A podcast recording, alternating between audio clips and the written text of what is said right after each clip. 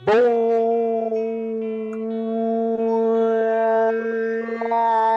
dia, boa tarde, boa noite. Estamos começando mais um SaldoCast. E você já me conhece, eu sou Alexandre Itoloba. Rolling Stones é melhor que Beatles, mas vocês não estão prontos para ter essa conversa. Rapaz, você quase roubou minha fala. Aqui quem fala é o Márcio Gordiano e primeiro você acha que os Rolling Stones são os melhores. Aí você amadurece, a, a vida acontece, né? aí depois você acha que é os Beatles. Mas aí, quando você realmente adquire assim um conhecimento de música maravilhoso, você acha que é o The Kinks. Mas apenas os bruxões sabem que o The Who é o melhor. Ah, verdade, verdade. Agora você falou a verdade. e aí, galera, beleza? É, como você se sentiria como uma pedra rolante? Bob Dylan. Macaroni Stones. Eu ia me sentir tipo aquele Pokémon, tá ligado? Que só tem uns braços. é uma pedra. Mano, então eu ia me sentir como The Rock. Puta que pariu, cara. Mano, na moral, quando você achar que você não, não souber cantar e por isso você não deveria ter uma banda e etc, mano, vai ouvir Bob Dylan. Pô, mano, você não é falou. Não, você, você levantou uma polêmica que depois nós vamos ter que comentar. mano, o cara não sabe cantar, o cara é fanho e o estilo de vocal dele é foda pra caralho. É isso aí que é foda, velho. O cara é ser fanho. Exatamente. O, o Luan Santana é fã e ninguém fala nada. Ah, não fala, só foi ele Goiás mesmo que não fala. ai, ai, ai. Pois Luan então, Santana galera. não é respeitado nem na casa dele. pois então, galera. É... Peraí, o Luan Santana não é, não é paulista? Eu acho que é, mas enfim. É... Hoje o papo Ninguém não liga, é né, Santana. É, hoje o papo não é Luan Santana, hoje a gente vai falar dos anos 60, a melhor década desse planeta, entendeu? Depois dali começou a dar errado e não parou de dar errado até hoje. É... Mas ainda mais os que tenham controvérsias, eu ainda defendo que a música vive hoje um dos seus melhores momentos. Mas a gente vai estar falando aqui, dando várias pinceladas no tema, a gente vai falar do cenário político, a gente vai falar de inovações tecnológicas e de tudo que aconteceu né, nesse período de uma forma mais resumida, assim, como isso impactou na música e, claro, de música. É, depois dos nossos recadinhos da nossa.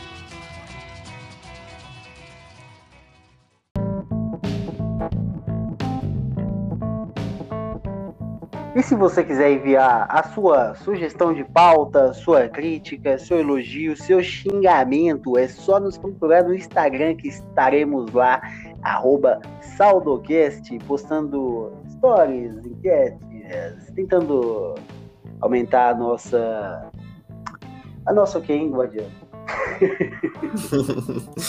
no, nosso alcance de bostagem para o mundo. Isso, isso. Falou pouco, mas falou bosta. Nosso alcance. Que o algoritmo um dia nos entenda, porque eu não entendo o algoritmo. Então ele que me entenda. É, só você nos procurar lá no Instagram, arroba Saldocast. E não adianta. Finalmente tivemos mensagens, bicho. E é isso, e pois é, a gente falou aqui no, nos outros episódios que a gente esperava mensagens assim, ameaças de morte, críticas, né? Mas não, coisas positivas. É, eu meio que não acreditei quando eu, eu recebi a primeira, não. Foi até áudio, sabe? A primeira que eu recebi. Não foi nem no Instagram, foi no WhatsApp, mas foi do Gabriel lá de Congonhas, daqui em Minas Gerais mesmo.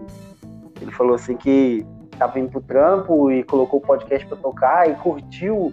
Aí ele falou, mano, que isso? Isso parece um papo de bar. Leu a descrição e viu que a gente realmente faz um papo de bar. Por isso ele gostou. Agora ele tá recomendando para todo mundo que ele conhece. E já vou aproveitar isso aí antes do nosso próximo recado. É, para você que não sabe, eu com a minha autonomia desse podcast aqui, né? Que eu não pergunto nada pro guardiano, só xingo o guardiano, coitado. É, nós temos a nossa pirâmide podcastal agora, ela é a nossa Rinodê da, da internet. O que é o seguinte, você indica seu pod, o podcast, né? Seu podcast, não, nosso podcast, para três amigos, e esses três amigos sucessivamente vão fazendo a mesma coisa. Assim a gente vai aumentar a nossa gama de atingidos, pobres coitados, e vamos controlar todos remotamente. E sabe o que, que você ganha com isso? Horas a menos da sua vida, amiguinho. É, provavelmente a pessoa que tá ouvindo não tá fazendo nada, né, velho? Mas.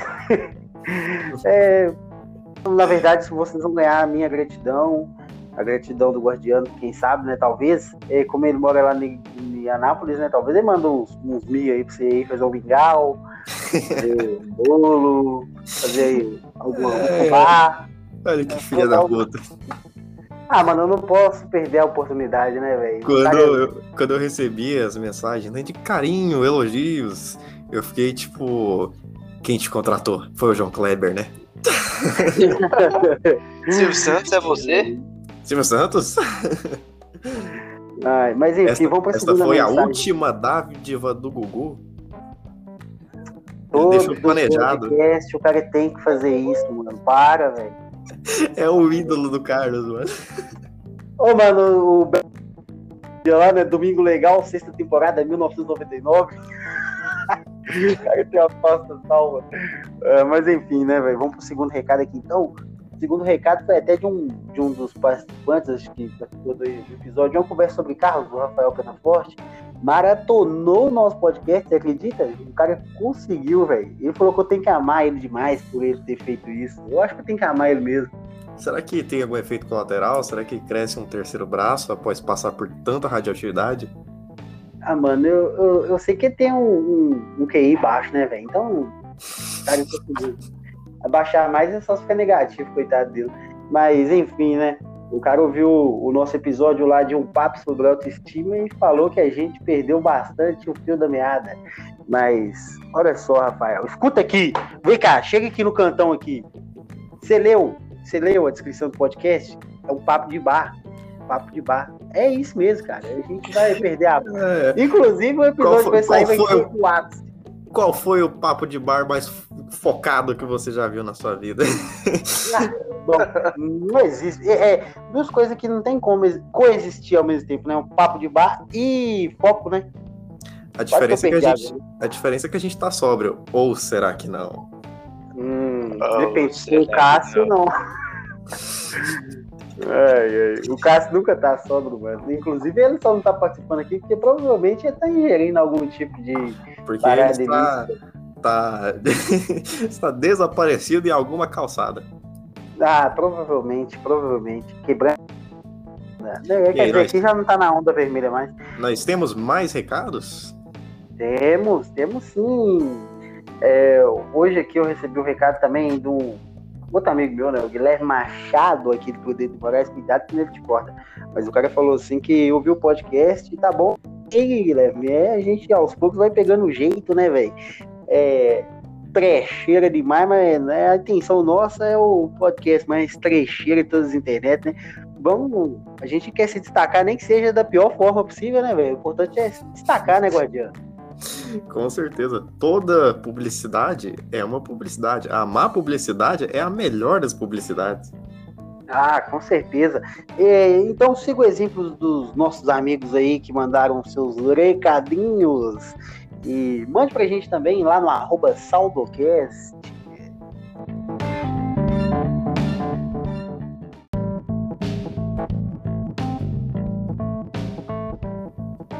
Pois então, galera, é, eu acho que a primeira coisa que a gente tem que, que ressaltar aqui é que nos anos 60, a forma como as pessoas consumiam música e como as pessoas ouviam música e o alcance da música foi totalmente mudada. Foi a primeira vez na história da humanidade que a música ela teve o, um alcance mundial, né, internacional. As pessoas é, transmitindo é, por meio de rádio, né, a música pelo mundo inteiro, né? Então o cara lá do Japão pela primeira vez ouviu a música dos Estados Unidos, o, cara ouviu a música do Reino Unido e etc, e vice-versa também, né, posteriormente. E cara, isso teve um impacto assim no mundo absurdo, né? E, e aí que a gente tem a criação do termo da, da música pop, né? A música popular, a música que, que, que em qualquer lugar do mundo, em qualquer boteco, qualquer esquina vai estar tá tocando, né? E na, naquela época o, pop ele não era é, uma sonoridade propriamente dita, né? O pop ele era mais um movimento, né? Um alcance, mais ou menos como acontece com, com o indie, né? Nos dias atuais, né? Porque o, o indie ele não é uma, uma sonoridade, né? Um gênero, exemplo, sei lá. Lana Del Rey é indie, Billie Eilish é indie e Arctic Monkeys é indie, que tem a ver uma coisa com a outra, que tem a ver com as calças, nada, só o movimento, a época, etc, né? Porque a sonoridade é muito diferente. Sim, é interessante quando você toca nesse ponto é, de como essa, essa a música vai se partilhar em todo mundo, né? É, a gente vivia um mundo globalizado, um mundo onde a, informação, é o começo de uma informação para a música, de uma troca de informação muito grande. Então, a gente vai ter uma conexão de estilos ali é, muito grande. Então, a maneira de se fazer música no, é, na Inglaterra é diferente da dos Estados Unidos, mas aí vai começar a ter uma conexão maior entre, entre essas vertentes de música diferentes. Com aí certeza. Aí vai ser muito interessante. O que vai é... contribuir muito para a criação do rock, né? Porque vai ter ali um, um, intercâmbio, uma troca de figurinha entre vários, vários países, e aí vários gêneros vão se juntar e vão transformar o rock, né? Porque o rock dos anos 50 é o rockabilly, né? o rockabilly americano que, que veio muito baseado no, no, blues e no country, né? E quando tiver essa troca, né, entre o Reino Unido e os Estados Unidos, e aí a gente vai ver uma, uma mudança absurda nesse, nesse gênero, né? E não só a rádio teve o seu alcance e a sua qualidade, né, melhoradas, mas a gente teve várias outras é, inovações tecnológicas pela primeira vez a, o multitracking, né, a gravação em vários canais, porque a gravação de música, né, nos anos 50 era tipo a galera tocando em volta, tá ligado? Você tentava fazer um tratamento acústico mais ou menos numa sala, aí você enfiava 50 músicos dentro de uma sala, botava um microfone no meio, gravava e rezava um Pai Nosso, porque não tinha nenhum outro recurso de gravação.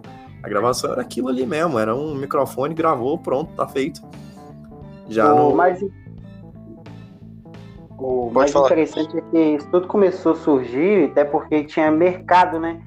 Porque a galera que nasceu pós-guerra, quando os soldados voltaram para casa depois da Segunda Guerra Mundial, essa galera que tava fazendo som bacana demais na época, tipo o que a gente gosta, igual eu citei, o próprio pai do Roger Walters, né, morreu na Segunda Guerra Mundial.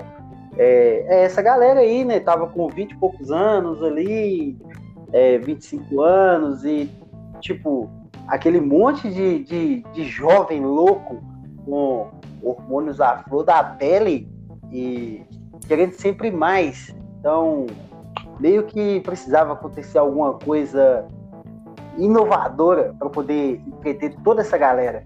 Aí os veículos de mídia foram estudando o que que pode pau, o que que pode o, pau, o, rock, o que, vai dar ruim. O rock ele tem ele tá intimamente ligado com, com a geração, né, a juventude pós-guerra, né? O, com o fim da, da Segunda Guerra Mundial e então o rock ele vai ter esse espírito, né? O espírito roqueiro ele tá intimamente ligado com as lutas sociais, com o antimilitarismo, com o anti-guerra, com o anticonservadorismo. Então é, a, é a exa exacerbação da, da juventude, do, do, da revolução, né? Do, da rebeldia. É, se a gente para para pensar que em 60, eles ainda estavam vivendo uma.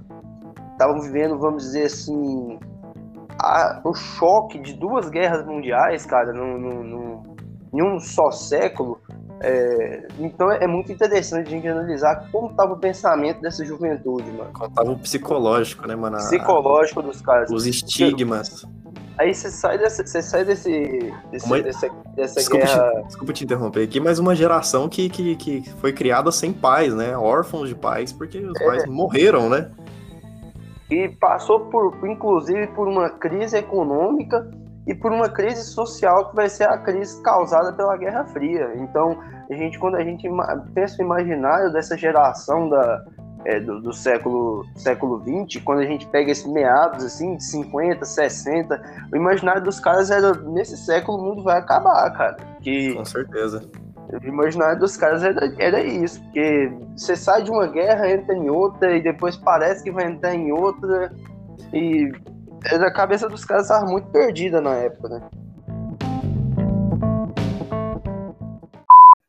Voltando pro, pro tema de tecnologia, além do, do multitracking, é, a gravação em vários canais, né? Assim, os instrumentos passaram a ser é, gravados separadamente, né? A voz a ser gravada separadamente, ou geralmente a, a- banda, né? Os instrumentos eram gravados em um canal, né? No, no caso de gravações em dois canais, e a voz gravada em outro, né?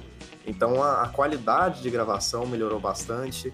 O- as mesas, os consoles de gravação agora contavam com um sistema de noise reduction, né, para diminuir os ruídos da sala e etc. Então as gravações ficaram mais claras, o que corroborou também com a qualidade do- da rádio, né, que estava melhorando bastante a sua, sua é, quantidade de bitrate aí, né, para os técnicos da área.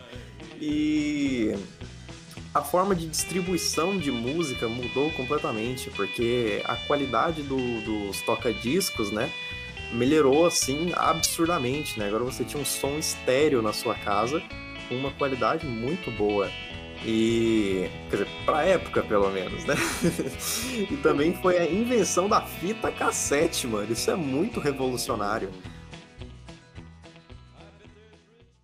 A forma de distribuição de música foi completamente é, é, inovada, né? O que corroborou muito para que as pessoas ouviam mais músicas. Se você for parar para pensar nisso, antes do século XX, o único jeito de escutar música era estar presente e ser rico numa orquestra. Entendeu? Era um, um público muito seleto da, da, da, da, da população que tinha acesso à música disso na, em toda a história da humanidade. Aí nos anos 20 e 30 tem o surgimento do, do rádio, né, e sua Footloose, tá popularização. ligado? Como é que é? É tipo Footloose, é proibido. Você dinheiro, você é, você é pobre, né, velho? É proibido tocar a música aqui. Você passava cantarolando, chegava o policial, dava cacetada no pescoço. tipo isso, mano. E, e nos anos 20 e 30, né, que, que vai ocorrer a popularização do- da rádio, a primeira vez que as pessoas ouviram música sem que ter, que tá- sem ter que estar presentes na, na performance do músico, né? E agora, nos anos 60, nos anos 50, a gente tem a distribuição mundial da música, né? A popularização e as pessoas passando a consumir música, né? As pessoas comuns, o, o povo. Quando você, quando fala disso, mano, é, sai muito do tema, mas fa- falando assim de sociologia, é, é, tem um, ah, dois autores que são Adorno e Horkheimer que estudam, estudam sobre indústria cultural, eles falam justamente sobre essa, essa diferença entre é, é, é, música erudita e música popular, como que a música foi se popularizando, se tornando uma coisa popular, mano. Você para aí- pra pensar, você para pra pensar até na pró- própria Tropicália que teve aqui, que foi um movimento, querendo ou não, é, um movimento é, revolucionário, era, se você para para analisar, os shows da Tropicália eram feitos com orquestras gigantescas. Você pega Domingo no Parque do Gilberto Gil e vai olhar o ao vivo, cara, da época, nos festivais de MPB, era uma orquestra gigantesca para fazer um, um- um- uma música do cara. Verdade. Pois é, mano. Mas deixa eu perguntar dos anos 70. Eu também tenho coisa demais pra falar disso. Mas a Tropicália é anos 60. Cara, é anos 70, mano. É, Anos 70, 70. Caralho, o 70 cara não? está erradão. Você... Eu sou igual o Matheus, tá ligado? Ah, ô, mano, não sei o que. Não, tá errado, cara. Totalmente Tem- tem- equivocado. É, é. A gente vai falar também do, do, do, de todos os gêneros, né, que foram mais populares na, na, década de 60, mas ainda bem que a música popular, né, que, que a música chegou para todos, né, porque se a música tivesse ficado erudita, provavelmente ia ter só música clássica e música de salão até hoje, tá ligado? Foi justamente o, o número de pessoas, né, a música chegar no povão, que, que deixou, né, que permitiu que a música se diversificasse, né? Que o, que o blues e o jazz fossem criados lá na década de 20 e que a partir de lá, né, a música popular foi tomando os mais diversos rumos e a gente chega hoje que não dá para citar, né, todos os, os gêneros musicais que existem no mundo hoje, né?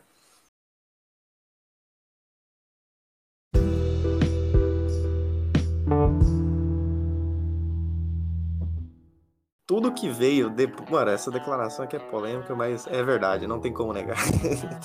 tudo que veio depois de Beatles é uma variação do que os Beatles já fizeram. E veio deles. Ponto. Cara, é, é, é incrível quando você para pra analisar os Beatles, mano, porque se você pega a década de 60 só pra ver a evolução dos caras, é, é incrível a diferença de, de, de, de, quando eles começam até 67, cara, isso, a diferença mano, é absurda, cara. Os caras criaram tudo, mano, tudo. Qualquer vertente do rock que você imaginar, você pode apontar o início, o pontapé inicial em algum disco dos Beatles. Os caras têm oito anos de história, mano. Foi de 62 a 70. E, mano, a cada disco, os caras mudaram a, a, sonoridade, a personalidade, o, a cor da música deles, da identidade deles em todos os discos, mano. É completamente diferente um disco pro outro.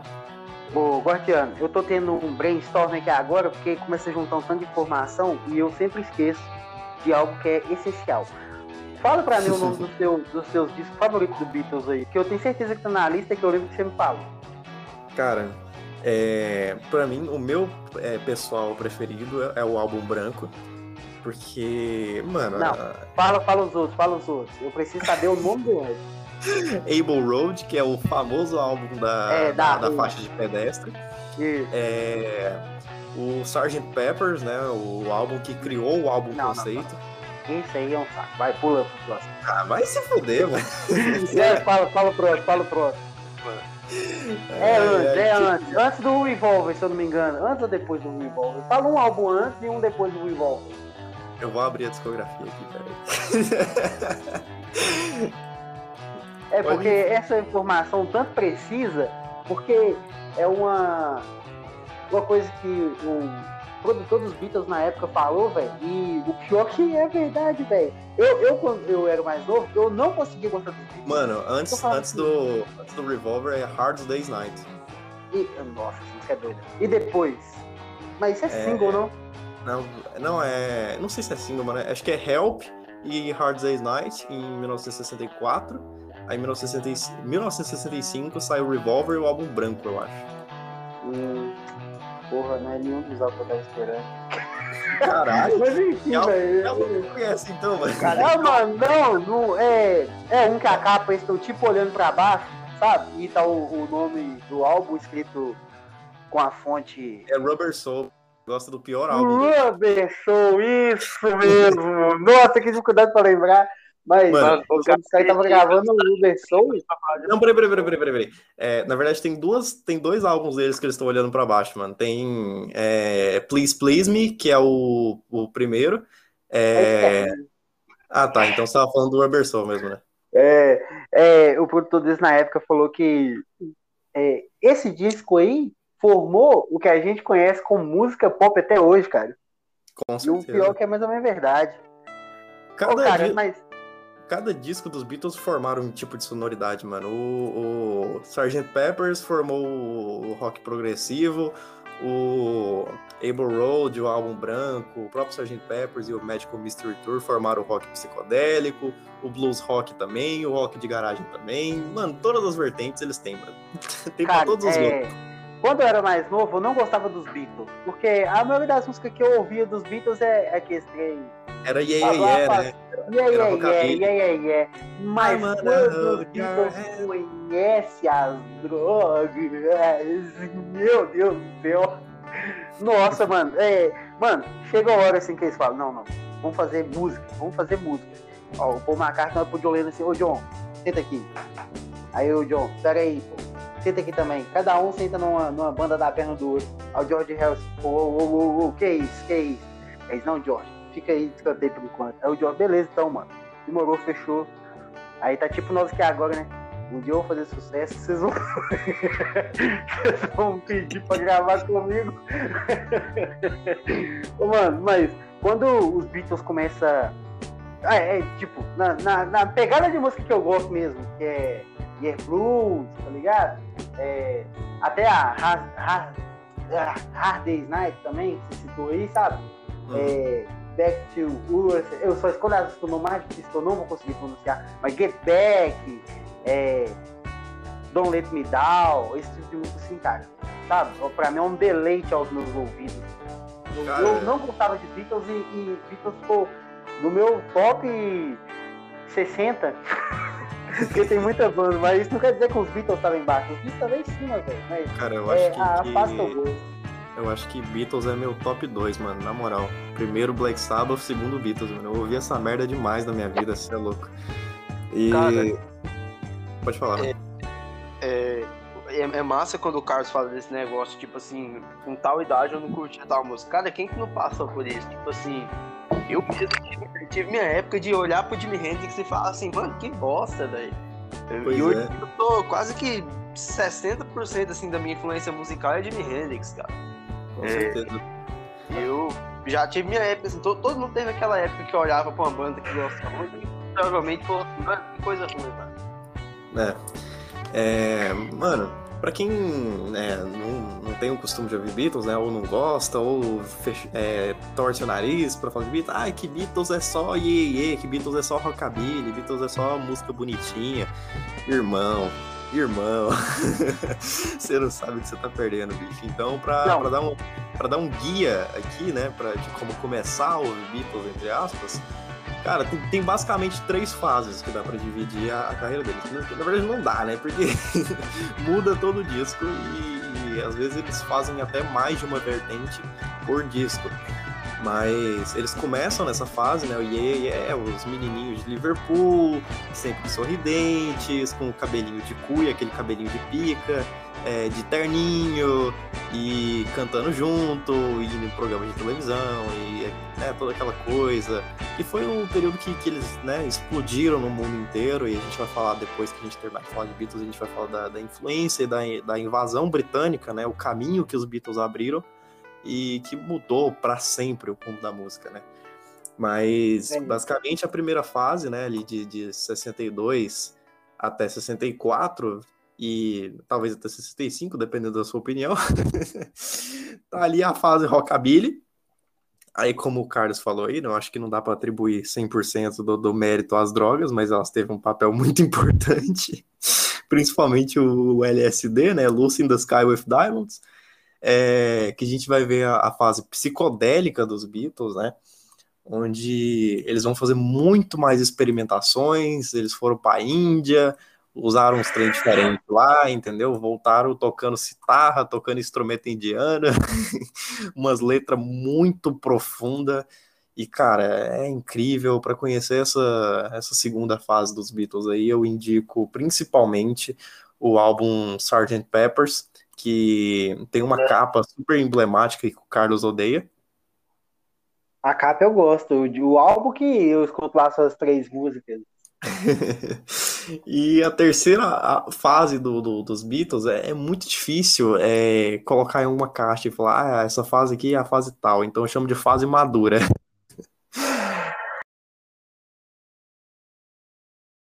Mas a terceira fase do, dos Beatles, mano, mano, ouçam o álbum Able Road, que é o álbum da, da faixa de pedestre. Eu acho que essa é a melhor porta de entrada para conhecer de verdade a genialidade dos Beatles. É ali, mano, é ali. E para fechar aqui, né, falando de Beatles, cada um. Não, não Beatles é chato demais. Beatles é bom quando tá acabando, velho. Beatles é bom quando tá acabando. É, cada um deixa aí sua indicação, sua música preferida dos Beatles. Cara, é. Em especial essa versão.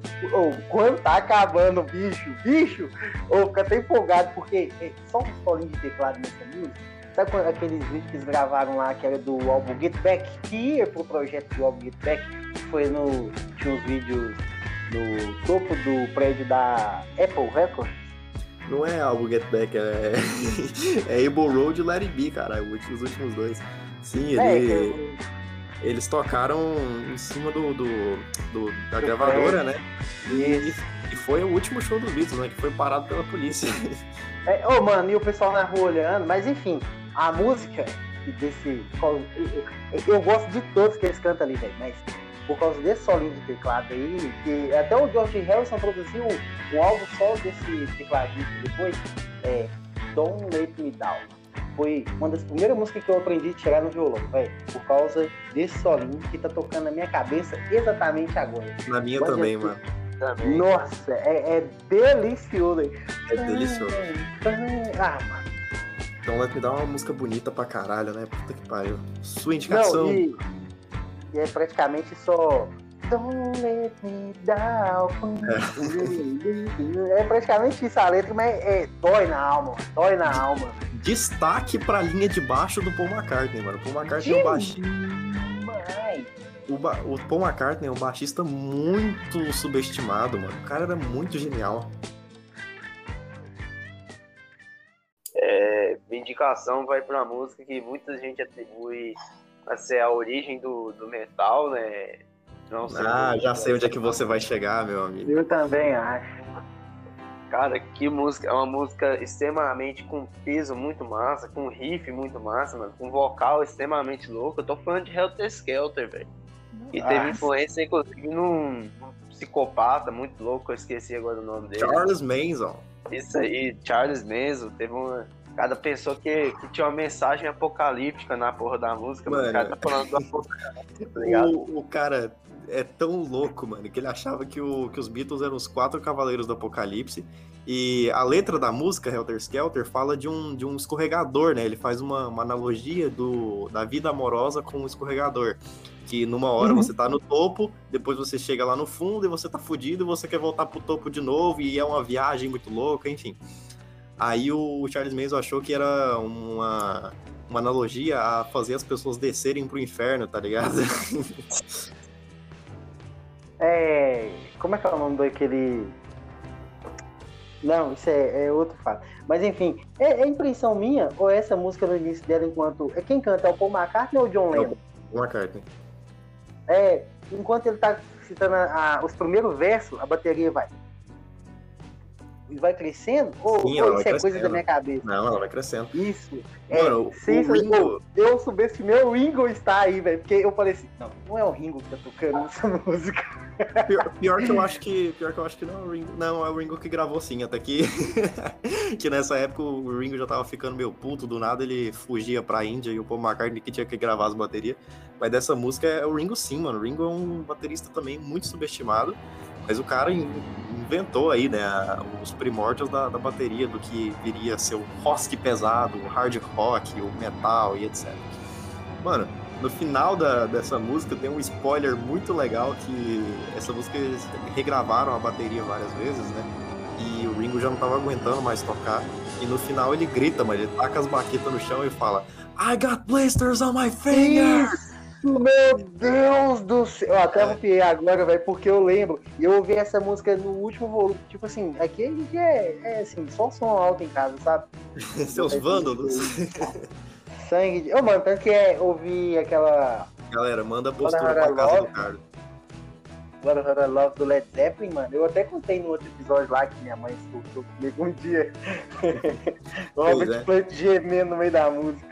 E a tradução, né, de I got blisters on my fingers é eu tenho bolhas nos meus dedos. Deixa a sua indicação, velho. Qual a sua música favorita dos The Beatles? Como diz meu professor de, de arte.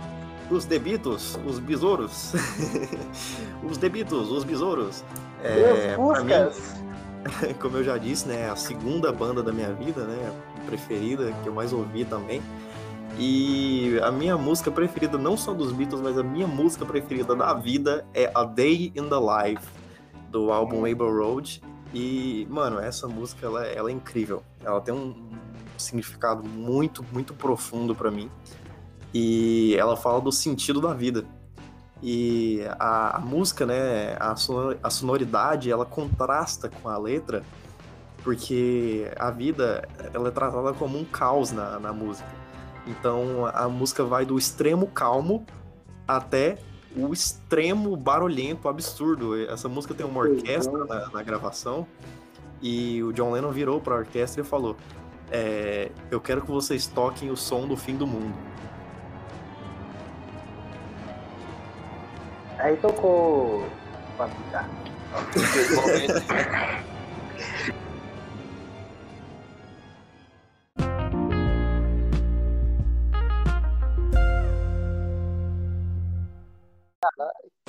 Mas enfim, mano, é, eu tava conversando aqui com, com o Carlos em off. É, o, os Rolling Stones eles surgiram como uma resposta aos Beatles, né? Que, que era uma banda que começou ali fazendo covers de blues e eles foram contratados para ser uma cópia de Beatles, né? E o cara falou: não, que vocês têm que se vestir assim, que vocês vão usar terno, vocês vão ter o mesmo cabelinho de pica e não sei o quê. E nessa onda surgiram várias bandas desse tipo, né? O a exemplo aí do, do The Monkeys, né? E começaram a surgir várias boy bands para tentar copiar os Beatles, só que os Rolling Stones não, não, aceitaram isso a longo prazo, né? E eles acabaram se destacando muito porque eles é, desenvolveram o próprio som, a própria identidade e se tornou o que é hoje, né? Mas sabe por que, que isso aconteceu? A gravadora. Não sei, cara. Me diga. Stones, a gravadora que assinou com os Rolling Stones, cara, ela fez a burrada de rejeitar os Beatles, tá ligado? Puta que pariu. É, mano, aí imagina só, né, velho? A, a, banda, a, a, assim, como é que você fala, né, velho? A referência da época, velho, teve na sua mão, tá ligado? É a mesma coisa que você ganha na loteria, você, aí você confere o resultado. É quando você vê o resultado de semana passada e seu bilhete está premiado você joga fora enquanto você vê o número que você jogou, mas você não tem mais o bilhete. Aí o que, você faz? Seria e joga de novo. Foi isso que a gravadora fez. Por isso que o empresário do Rolling Stones na época conseguiu um contrato bastante vantajoso para eles, com um adiantamento estrondoso, né, velho? É igual eu tava falando, é, até hoje, é, é, lembrado como um contrato pra, de maior vantagem para uma banda iniciante. Uma banda de cover, né, velho, na época. Que mesmo após não ser mais uma banda de cover, continuou sendo uma banda de cover. Porque se você pega os primeiros discos dos Rolling Stones, né? Ao contrário do, dos Beatles que fazia qualidade, a, a filosofia dos Rolling Stones era quantidade. Então os caras lançavam cinco discos por ano, tá ligado? De 12 músicas, e tipo, você pega lá e oito são covers. Mas é isso que eu tô te falando. Porque, tipo, lembra que eu citei a letra do, do que o Mick Jagger fala, que ele tá prestes a ter um, um, um tique nervoso? A ter o décimo é. tique nervoso. A gravadora pressionando eles a lançar disco, né? Isso. Uhum. É, e outra coisa também, tipo assim, você falar um negócio desse, eu, eu acho meio pai, porque os Rolling Stones tocavam uns assuntos bastante é, interessantes pra. Igual tem uma música também, ô oh, velho, eu não lembro o nome, deve ser a mesma música, que fala que tem um, uma parte assim, que a mamãe não está doente, mas mesmo, é, apesar de não estar doente, a mamãe. A, a, a apesar de não estar doente, ela pega a pílula amarela que é ajudante da mamãe. Tipo assim, que as mulheres tomavam remédio, tá ligado? Pra dormir, pra tudo, tava se drogando, velho. Que não era maconha, era droga lícita, entre aspas, né? Mas de toda forma era droga, né, mano? É, o cara, cara a, a, mente, a mente do Carlos vai muito longe. Não, mano, mas é, é, oh, é igual o pessoal fala que tem muita música dos Rolling Stones que é machista, igual hoje em dia até que ah, isso ver isso. Apesar isso aí, com certeza. É, para o que, que os caras falam aqui, não é que a música dos caras é machista. É que a, as mulheres das músicas dos Rolling Stones, diferente das músicas dos Beatles, por exemplo, elas tinham a liberdade de escolha. E geralmente elas escolhiam abandonar o cara. Então, as, geralmente, a, os caras praguejando para mulher, as mulheres que haviam abandonado eles, entende? Cara, é, acho que a minha maior crítica aos Rolling Stones, né?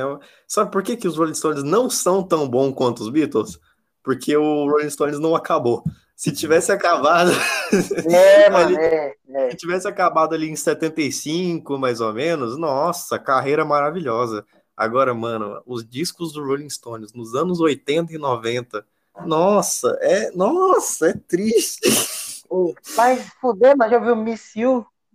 Ah, beleza, os, os caras vão ter um, um hit ou outro, mas meu Deus do céu. É, isso é, né? Mas ninguém consegue emplacar é, um álbum de, de 20 músicas, que é na época de CD já, né? Que já vinha com mais músicas, uhum. 15, 20 músicas, assim, inteiro.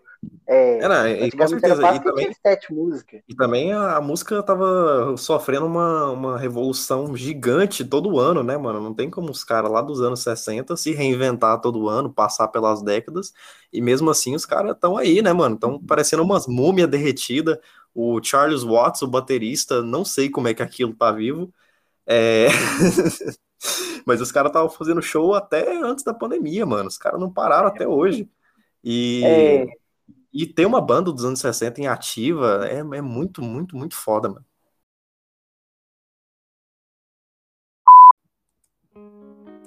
Deixa eu te falar. É, o Rolling Stones tem aquele álbum sensacional, né, velho? Que a gente até conversou sobre ele outro dia, que é o Rock and Roll. Nossa, é maravilhoso. Tem. Que, que... Jethro Tull, Cara, se não me engano, também. Sim, tem é, o Jethro Tull, o The Who, o Taj Mahal, o The Taj Dirty Mahal. Mac, que era uma, um super grupo que o John Lennon juntou. Mano, se liga nesse super grupo.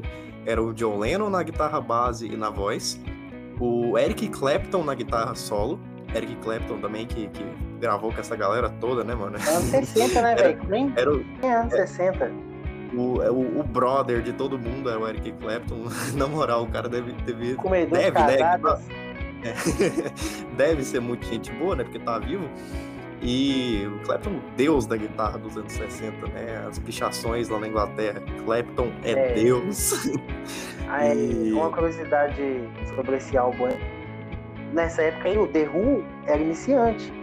Esse, esse CD foi um especial de Natal, se eu não me engano, que foi gravado e ficou engavetado por 28 anos. Isso, mano, era Agora, isso que eu ia falar. Mano, caralho. Ainda sobre isso, sabe qual que é? E as performances do, do, das outras bandas foi melhor que a, que a performance do Rolling Stones, eles ficaram putos. Uma banda, uma banda em específica. Sabe que banda que foi essa? O The Who, velho. O The ah, Who. Mas, é... Aí.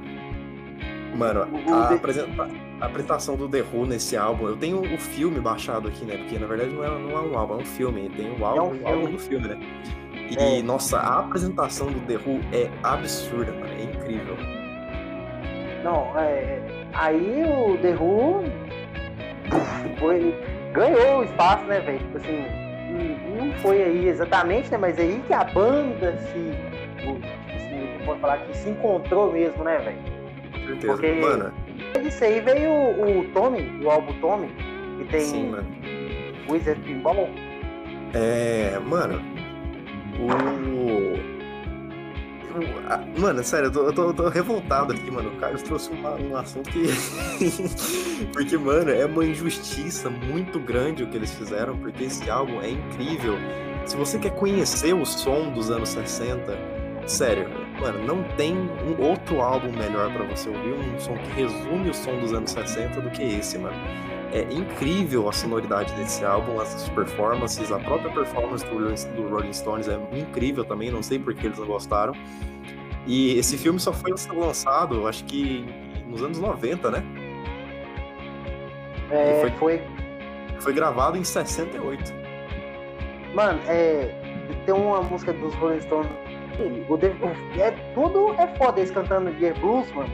Ai, mas enfim, o aquela música You Can Get Always Get What You Want. You can ah, always get what you want. Né?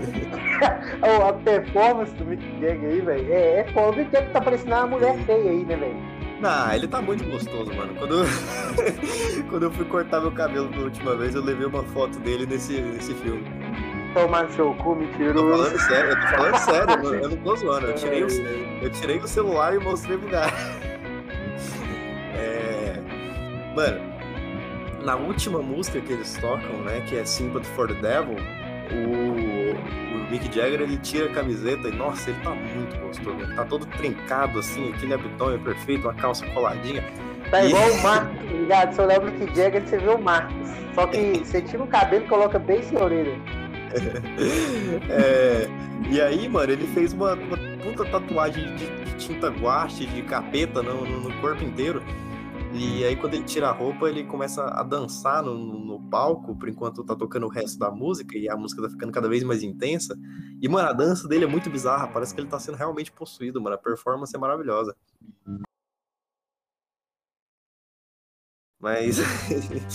é, Cara, pra mim, a melhor coisa que, que o Rolling Stone já fez, não tem como, é a- o cover de Love in Vain, mano. Desculpa não ter que citado uma música o autoral do, do, do Rolling Stones, mas, mano, o cover que eles fizeram da música do Robert Johnson, mano, a releitura deles, tem tanta paixão naquela música, tão incrível. Eu arrepio só de lembrar, mano. Cara, minha indicação não vai em uma música em específico, mas vai pra assistir o show em live deles com Mud Waters, que é, é muito bacana a interligação deles ali, a conexão que eles têm com o blues, então acho muito massa assistir e perceber essa conexão deles bluesística. Pode crer, mano. São pessoas Mano. completamente apaixonadas por blues, né, mano? Minha indicação é trilha sonora de um filme de Martin Scorsese, que também fez um documentário do Rolling Stones. É diretor foda, né? Então, o filme é foda, e a música mais foda ainda, que toca no início do filme, Jimmy Sheldon, é, fala bastante sobre todo esse contexto político que tava rolando na época, cara. Com certeza, É. uma música muito, muito visionária mesmo. Inclusive, é uma coisa que a gente vai falar aqui depois, né? A relação da, do, do pós-guerra, da Guerra Fria, da Guerra do Vietnã com, com, com a música né, dos anos 60.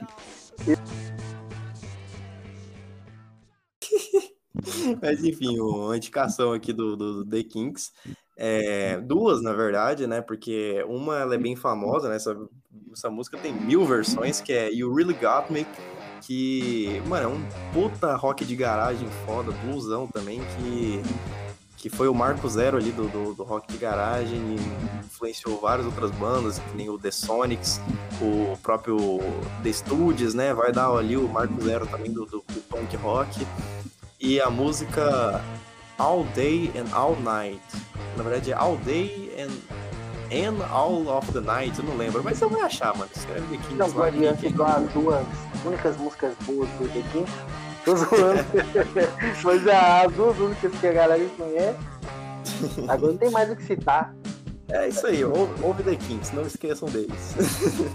e também a quarta banda da invasão britânica, que era o The Who, né? Que, que sem o The Who não teria Queen, não teria anos 80, porque os caras inventaram a ópera rock, né? Eles primeiro começaram como uma banda de single e teve lá os- vários singles, né? Que estouraram, né? Mas eles não conseguiam estourar um álbum, né?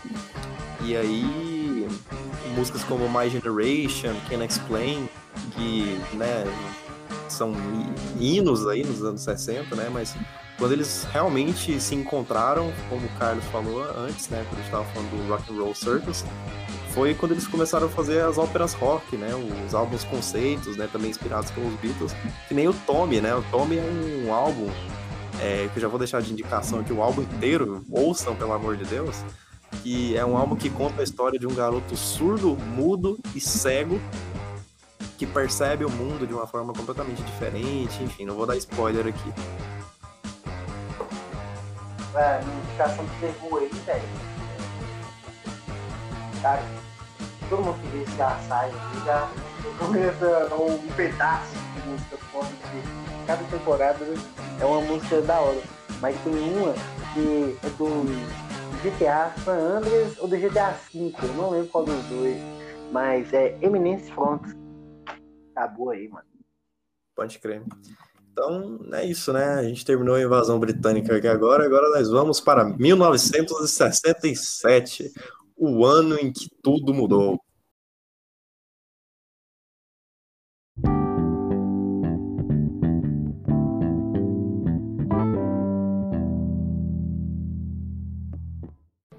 Então, galera, é, falando um pouco do Jimi Hendrix, né? Como o próprio Carlos já falou anteriormente, ele é, faz o caminho inverso, ele vai dos Estados Unidos para Inglaterra. O Hendrix começou como guitarrista de jazz, né, cara? Com, bandas de jazz ali.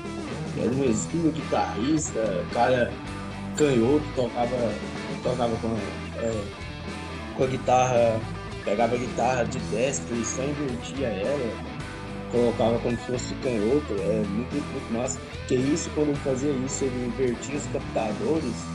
Inclusive, o, o, o Bruno, é, eu sou, eu sou batista, né? Então. então não sei, mas eu sempre tive essa dúvida, mano. O cara simplesmente tocar com a guitarra ao contrário interfere, muda o som dele, o jeito de tocar? Muda, porque muda o. É, por exemplo, o captador ele é programado para é, captar as frequências graves ali na, no, na região e as frequências agudas em outra, né? Pode crer. Então quando você inverte, você vai ter mais grave nas cordas agudas e mais, é, e mais agudo nas regiões ah, graves. Pode então, crer, mano. Nossa, minha cabeça explodiu agora, mano. Mas enfim, continua. É, e o Jimi Hendrix que fala, o cara era um visionário, né? Tipo assim, ele é o que a gente pode colocar como o primeiro guitarrista showman, assim, de, de uma banda. O cara que era um guitarrista que fazia um espetáculo no meio da banda. Sim, o tocava, cara... com, tocava com guitarra nas costas, tocava bem, step. Mano, Bota tem, fogo na guitarra. É um frontman de atitude, né, velho? Tem um vídeo do Jimi Hendrix que você pode pegar que é ele tocando Wild Thing no Live at Monterey.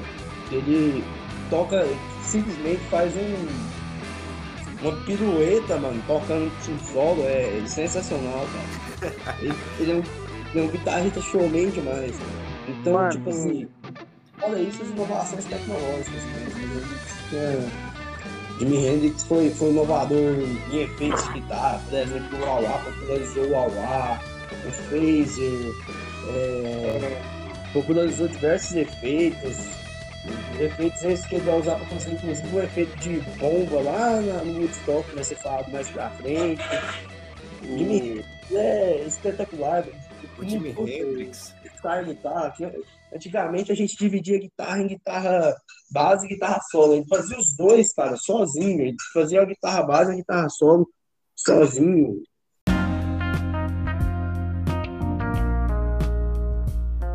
É, mudou o jeito de se pensar a guitarra. Depois, você pode dividir guitarra entre antes e depois de Miguel. Com certeza. Com toda certeza, não há dúvida. Você falou aí do, dos efeitos de, de, de guitarra, né? O, os desenvolvedores né, das empresas, eles procuravam o Hendrix para ajudar, porque os efeitos de guitarra, os pedais, né, e os efeitos de estúdio, começaram a ser criados, desenvolvidos pelas empresas para tentar imitar o que o Hendrix fazia sem esses recursos. Então, tipo, os, os, primeiros efeitos de guitarra, os primeiros pedais, foram feitos para tentar imitar o som do Hendrix, mano. Tipo, o Hendrix é aquele, é aquele caso que, que o talento do cara é tão absurdo que, que não tinha como não fazer sucesso, né? Ô, velho, o negócio é o seguinte, o Hendrix, ele também era o cara dos covers, né? E tudo que o cara pegava, o cara transformava. Tipo, All Along the Watchtower, do Bob Dylan. É, Com certeza. Esse, o Wild, Wild Film, que você falou agora aí, que é do The Kinks, né? Acho que não é do Kinks, mas é de uma banda de. de... de uma banda de, de punk antiga. Eu só não lembro qual banda que é. é tem um que ele, ele toca, velho, que é cover também, mas o pessoal não tá muito ligado, né? Que é Hey Joe. Essa é uma música, tipo, quase que folclórica, né, velho? É uma música, é uma música que ele vai falar do, do, do assassinato, né, cara? É muito é. louco. E quando o Marcos fala das inovações, você lembra quando eu falei que ele era um showman? Tem uma história muito curiosa da vez que ele botou fogo na guitarra. Na verdade, ele ia quebrar a guitarra só porque o The Who já tinha feito isso num show antes Exatamente. Dele. A marca tá. registrada do, do The Who era quebrar o palco, explodir é, a bateria, quebrar a guitarra. Você vai quebrar a guitarra. Então, você vai ver então o que eu vou fazer com essa porra dessa guitarra aqui, mano. Pegou e tacou fogo na guitarra, mano. Depois do Alfim, inclusive, que eu citei aqui. É... Inclusive, foi um cara que adicionou microfonia, uma coisa que vai reverberar aí no grunge depois, cara. É, fazia as microfonias, usava a microfonia com, com a alavanca da guitarra para fazer umas, umas coisas muito doidas. Cada uma... velho. A gente falou Tem uma história que... interessante demais dele, do, ele ouviu o Sgt. Peppers dos Beatles, e foi um pouquinho antes dele fazer um show, né? Aí Isso, tem, esse, esse, cantar... tem essa história no, no filme do, do Jimi Hendrix, né? Tem, eu nunca vi o filme dele, não. Nossa, é incrível. É a última cena do filme, mano. Mas continua, vai, fala. Os caras os cara falam assim, ó, oh, ele fala, ô, oh, vamos tocar Sgt. Peppers. Aí os caras, não, não, não, vai tocar a música dos Beatles, não, você é louco, você quer tocar Sgt. Aí ele, não, vamos jogar. Aí o empresário fica louco, né? Aí ele leva o disco pro, pros caras escondido e fala os caras, oh, vamos tocar, vamos abrir com Sgt. Pepper. Aí os caras, como assim, velho? Não é pra tocar a música, nós vai tocar. E ele começa a tocar a música no, no início do show, velho. E faz Mano, a versão animal. Todo mundo começa a olhar com a cara de. Essa assim, história. Véio? Essa história mostra o tanto que o Hendrix era arrogante, mano. O cara era muito filho da puta. Ele sabia que ele era incrível, sabe? Porque. Porque nesse show, os Beatles estavam presentes, mano. Eles tinham acabado de lançar o, o Sgt. Peppers. Sgt. Peppers. E o show era num, num, teatro e eles sabiam que tinham vários músicos famosos lá, inclusive os Beatles. Aí, Acho que era mano, por isso que eles não podiam tocar, né, velho? Isso, e aí os caras decidiram tocar de última hora, mano. Os caras nem sabiam tocar as músicas, eles pegaram lá de tipo de ouvido de última hora. E, mano, desceram o cacete e tocaram as músicas dos Beatles numa versão melhorada por os, tipo, pros Beatles, mano. É, é muita, é muita audácia, mano que essa, essa música é feita para tocar com duas guitarras, né? E aí o, o Jimi Hendrix pega e faz, faz o, o, as duas guitarras, no, só ele numa guitarra só, cara. É muito massa isso. Se eu ouvir essa versão, tem essa versão em diversos álbuns ao vivo do Jimi Hendrix, você vai encontrar essa versão. E ele, cara, é incrível como ele toca. Você vai ter cover dele do, do próprio Chuck Berry, do daquela música conhecida do Chuck Berry, que eu esqueci o nome agora, me fugiu a. John B. Good. Isso, John B. Good. Tem, tem cover dele de Like a Rolling Stone, que eu citei, inclusive, no, no começo é, aqui do. É. O, o, o Jimi Hendrix era um fã fanático, né, do, do Bob Dylan. Sim, e, sim. Isso vai influenciar muito na forma dele escrever, né, as letras. E uma coisa também que, que foi influência pro Bob Dylan, né, uma vez foi perguntado numa entrevista para ele, falou, pô, mas você canta mal e tal, né, você não tem vergonha da sua voz? Ele, ah, depois que eu ouvi o Bob Dylan cantando, eu falei, ah, eu também posso.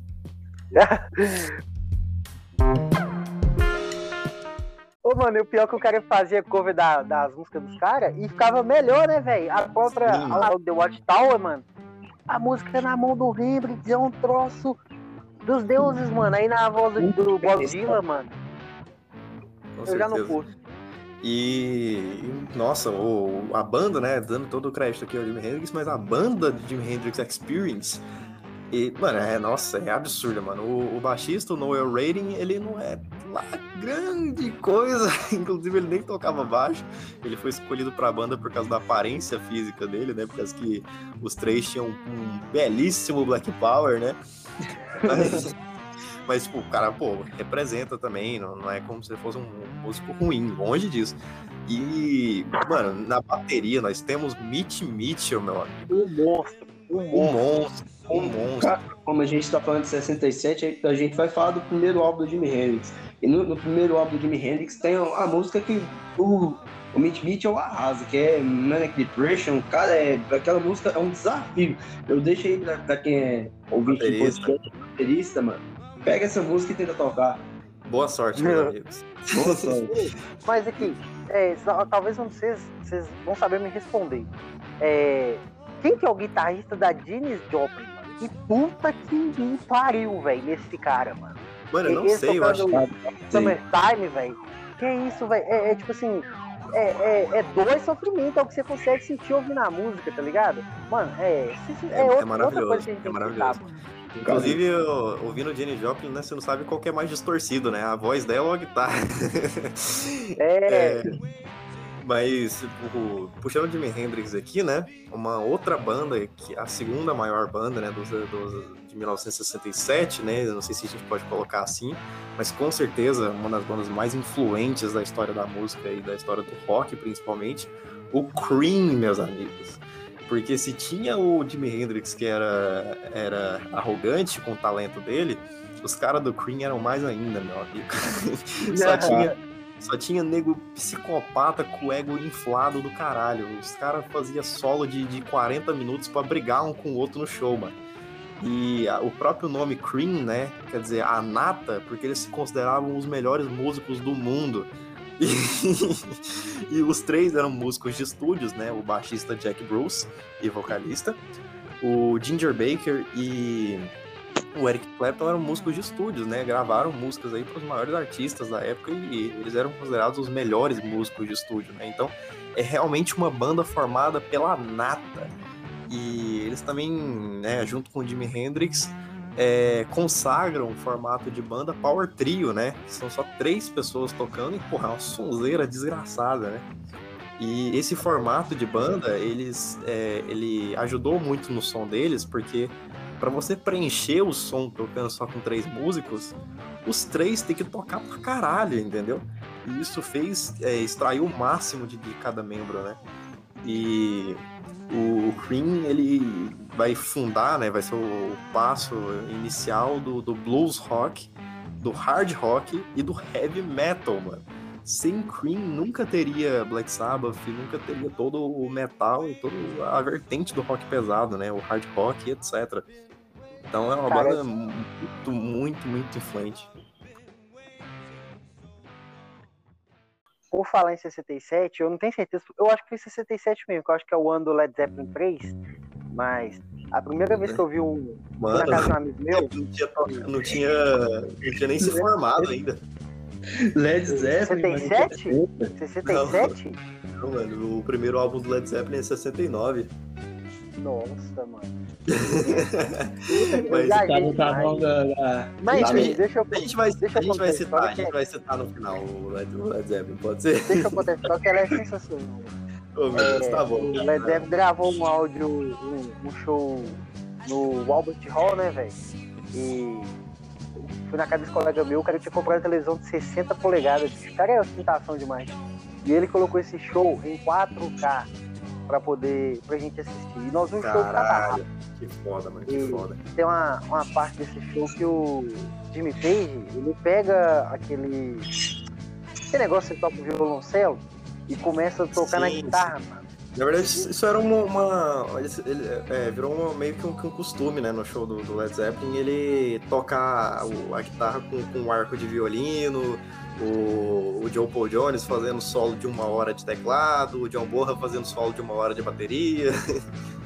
É, mano. Ou dá pra fazer um, um podcast só de baterista. Ou anos 60, mano, era.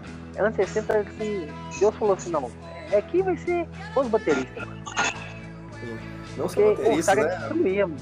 É só músico foda, né? Baixistas fodas, guitarristas fodas, é, vocalistas fodas, guitarristas fodas voltando pro Cream, vocês falando de, de músico foda, cara, Cream pode ser considerado basicamente o primeiro supergrupo, assim, né, cara? Que tinha assim, todos os elementos do grupo eram super foda, não eram, tipo assim, não tinha um, um membro que você fala e falava assim, não, esse é razoável. Mano, é. todos eram foda, cara. Realmente.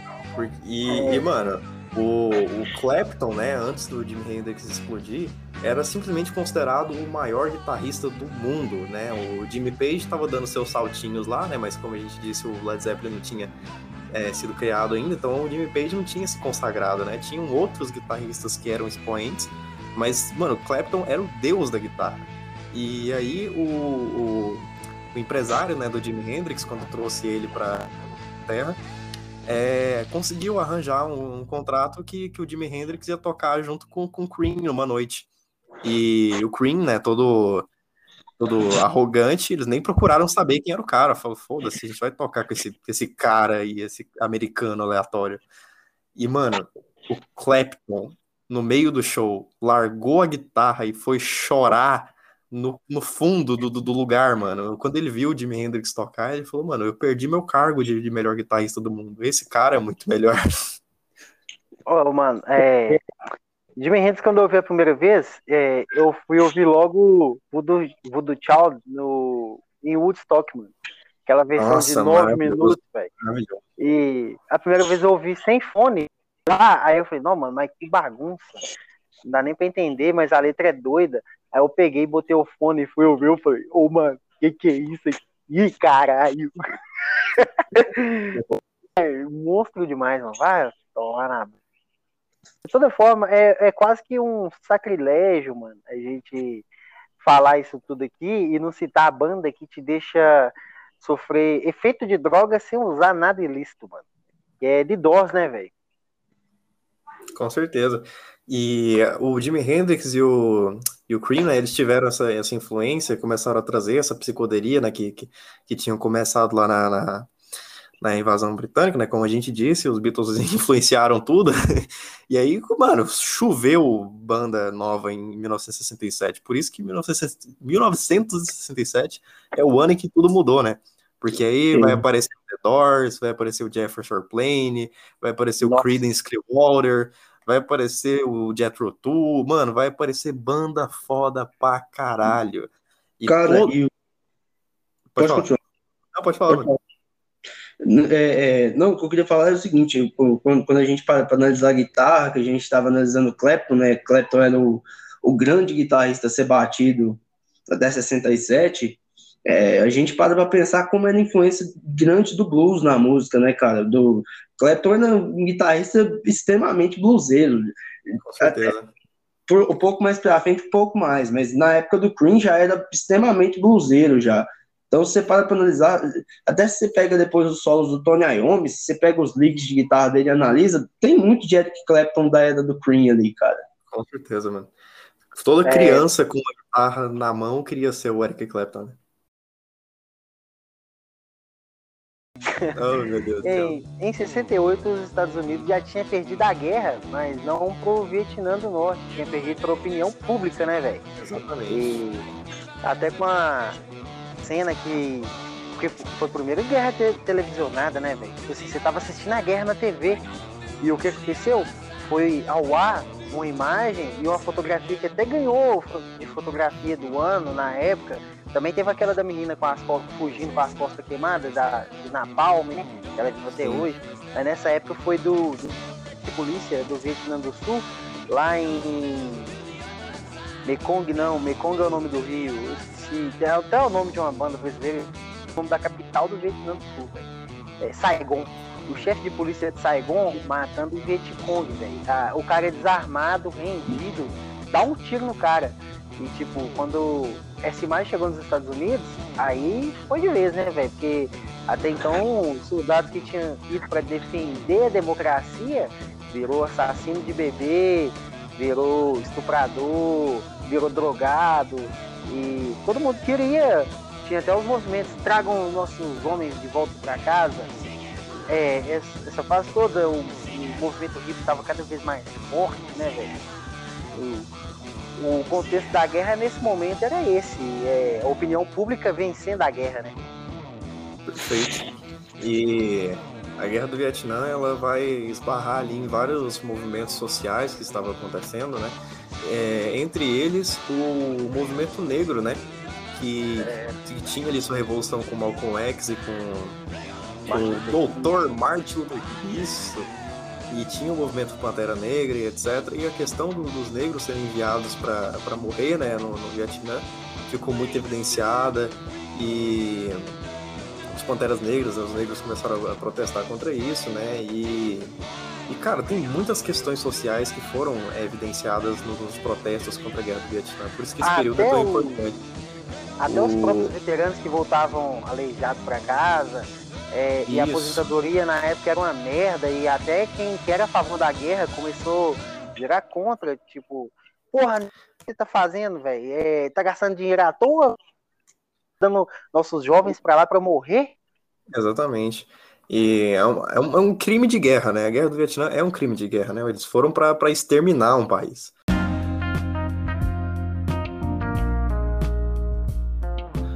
E e aí foi isso, né? A opinião pública se voltou contra os soldados e os soldados voltaram para casa, né? Isso é retratado muito na, na, cultura pop, né? Em filmes como Rambo, por exemplo, né? No, tanto o filme quanto o livro, né? Que é um soldado que volta para casa e, e, é isso. Ele é um assassino de criança, um estuprador, não sei o quê. E eles foram, né, pra, na expectativa de voltar como heróis. Porque Na verdade, foram... ele não é coitado. O cara, ele, ele volta e tratam ele como tal, né, velho? Ele não Pois é. é, exatamente. O cara foi na expectativa de voltar e ter a vida ganha, não sei o quê. Tipo, pô, lutei pelo meu país, eu quero ser um herói. Aí o cara volta pra casa e é tratado dessa forma, escorraçado que nem lixo pela sociedade. né? É, O único cara que voltou e continuou seguindo a vida normal foi o Forrest Gump. É, é. Se você é. quiser chamar aí- aquilo de normal, né? Exatamente, o cara nunca foi normal, né? É... É, então, o- os movimentos sociais, né, os protestos, a juventude, também estava muito ligada com a música, e a gente tem vários hinos anti-guerra, né, com o Gimme Shelter do, do, do Rolling Stones, e a música teve um papel importantíssimo é, com, é, com os protestos contra o fim da, da guerra no, no, no Vietnã, né, é, os Beatles tiveram um papel muito importante, os Rolling Stones, e a gente teve um festival, né, em que, que essas ideias foram todas evidenciadas, que na verdade foram vários festivais, né, como Monte Rei também, mas o principal de todos, né, é o grande e maravilhoso Woodstock. É onde reuniu a maioria do. Sua carreira na época, né? É, Com certeza. E, e quem não Santana, tocou? Jimi Hendrix, Janis Joplin, The Who, Com aquela, É. aquele figurino fantástico. e, e quem não foi tocar foi assistir, né? Que nem os Beatles foram assistir, né? Eles não tocaram, mas foram assistir. E, cara, foram, é isso, né? Milhares de pessoas ouvindo música e por meses, né? Não sei quanto tempo durou as primeiras edições.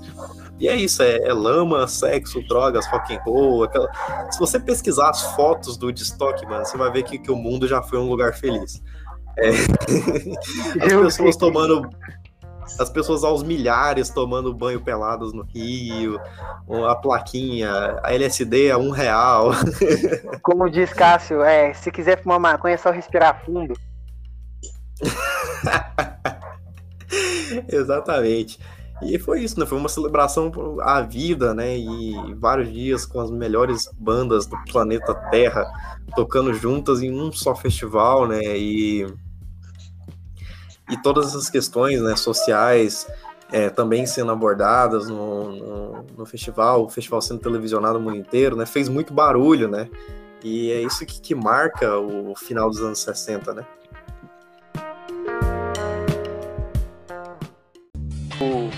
Tem até uma, uma música que eu ia usar essa frase para poder fazer a minha introdução ao podcast e, e eu acabei não falando porque ia até usar como minha, minha indicação cultural de hoje, sabe? Que é o Joey Cocker fazendo um cover dos Beatles é, da música Wife Little Help from My Friend. Que é, Tô ligado. Até esse podcast aqui eu acho que é um significado bastante importante, porque se não fosse com a ajuda dos meus amigos, ele não ia existir, entende? Oh. Não, Que e, e é, é mais um caso de que fica melhor que o original. É, é foda. É, porque Joey Cocker o pessoal só conhece You Can Leave Your Head On, né, velho? Que é. Eu sou, eu sou desses, mano, que só conhece essa, mano. Nossa. É, Então foi, foi isso, né, galera? A gente falou aqui dos anos 60, claro que não dá pra, pra falar de tudo, né? E com certeza faltou muita coisa pra falar aqui.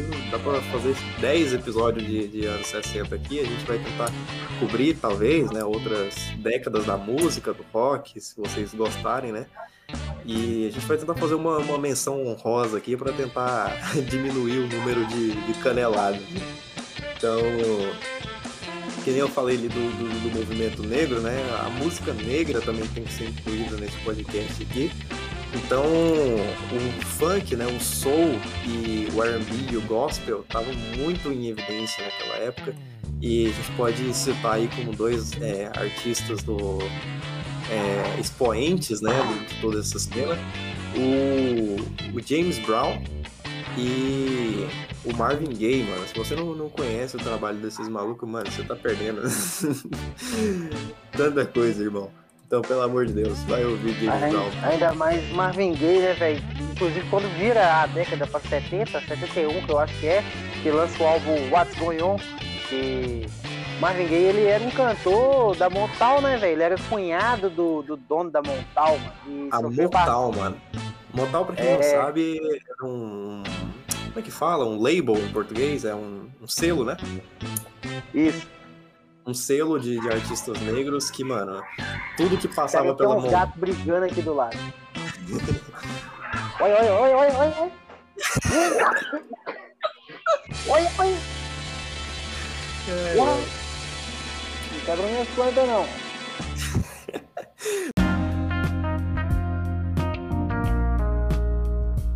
Inglaterra e, mano, por lá passaram artistas maravilhosos, né? Que nem eu falei aqui do, do James Brown e do Marvin Gaye. E também o Michael Jackson, mano, Jackson 5. Ou, inclusive, na guerra do Vietnã, né? Teve um. né, isso é retratado no, no Full Metal Jacket, eu citando esse filme de novo aqui, né? Mas tem uma parte lá que o cara coloca. Eu não sei se é o Willie Nelson pra tocar, algum cantor country. Ele tira essa coisa bebedor de uísque texano, coloca um motal aí pra tocar. o cara falando. Tira o cara grandão, tá ligado?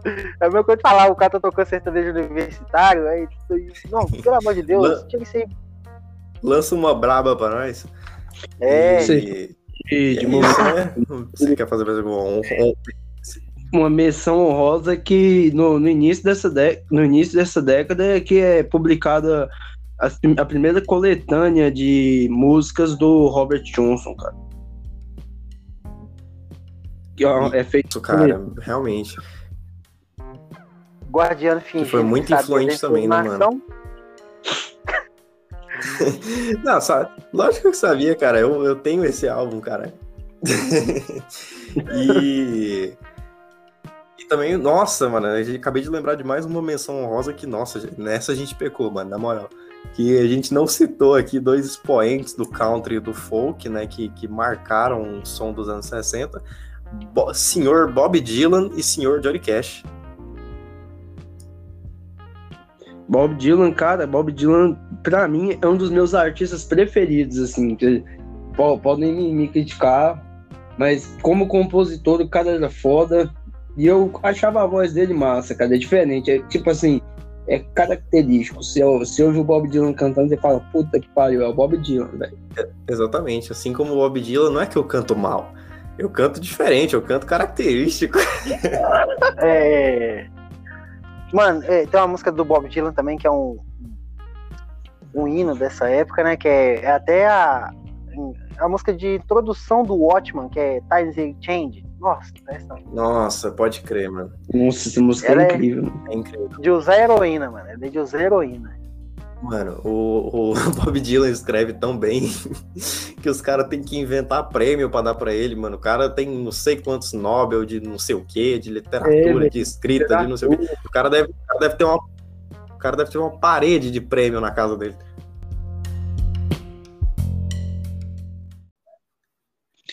Minha dica cultural é ouçam Jimi Hendrix.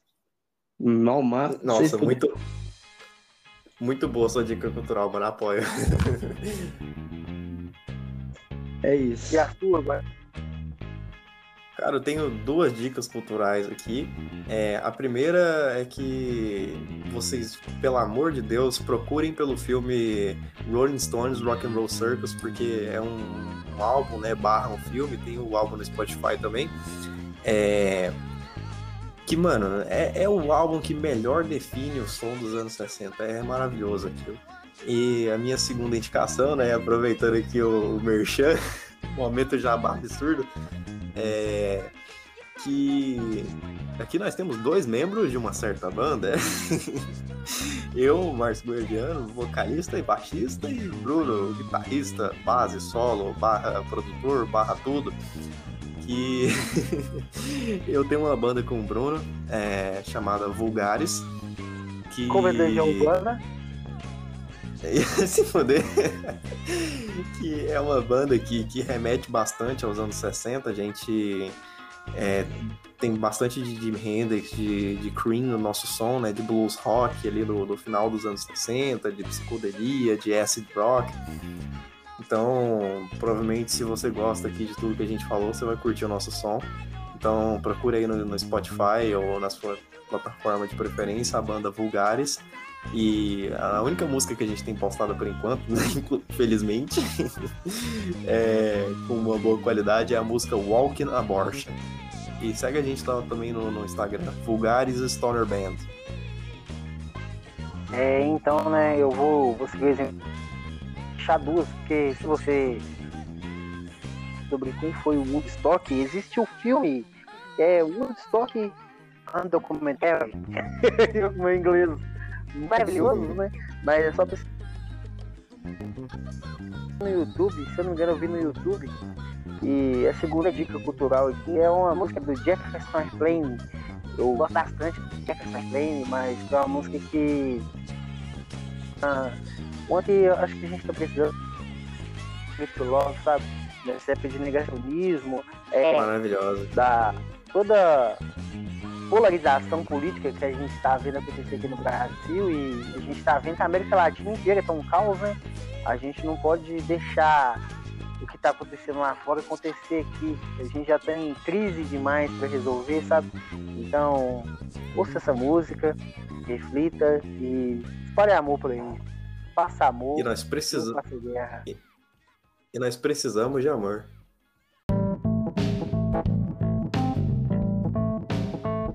Isso aí, cara. Assim, então, nós finalizamos o nosso Soul do Cast, né, bicho? É, Mandoriano, deixa, deixa seus, suas redes sociais aí, cara. Cara, eu só queria falar que, irmão, esse podcast foi foda, hein? Não falar nada, não. Mas segue lá no, no Instagram. É, segue também o Instagram do, do, do, podcast, né? Arroba. E meu Instagram é Márcio, underline guardiano. E se você acha que, que deixou, né, alguma. Se a gente deixou, esqueceu de falar alguma coisa que era importante, se você acha que ficou faltando alguma coisa, eu quero que você vai tomar no seu cu. É... Mentira, zoeira. É, manda lá pra gente, a gente pode estar tá lendo né, os recados no, no, próximo episódio, a gente pode fazer as menções honrosas, se você quiser deixar um elogio, um xingamento, nos siga lá no Instagram e manda uma mensagem na DM. É nozes. Bruno, a é, batata tem... quente está na sua mão? é, meu Instagram é bruno.soares.cruz. Segue lá para acompanhar meu trabalho musical.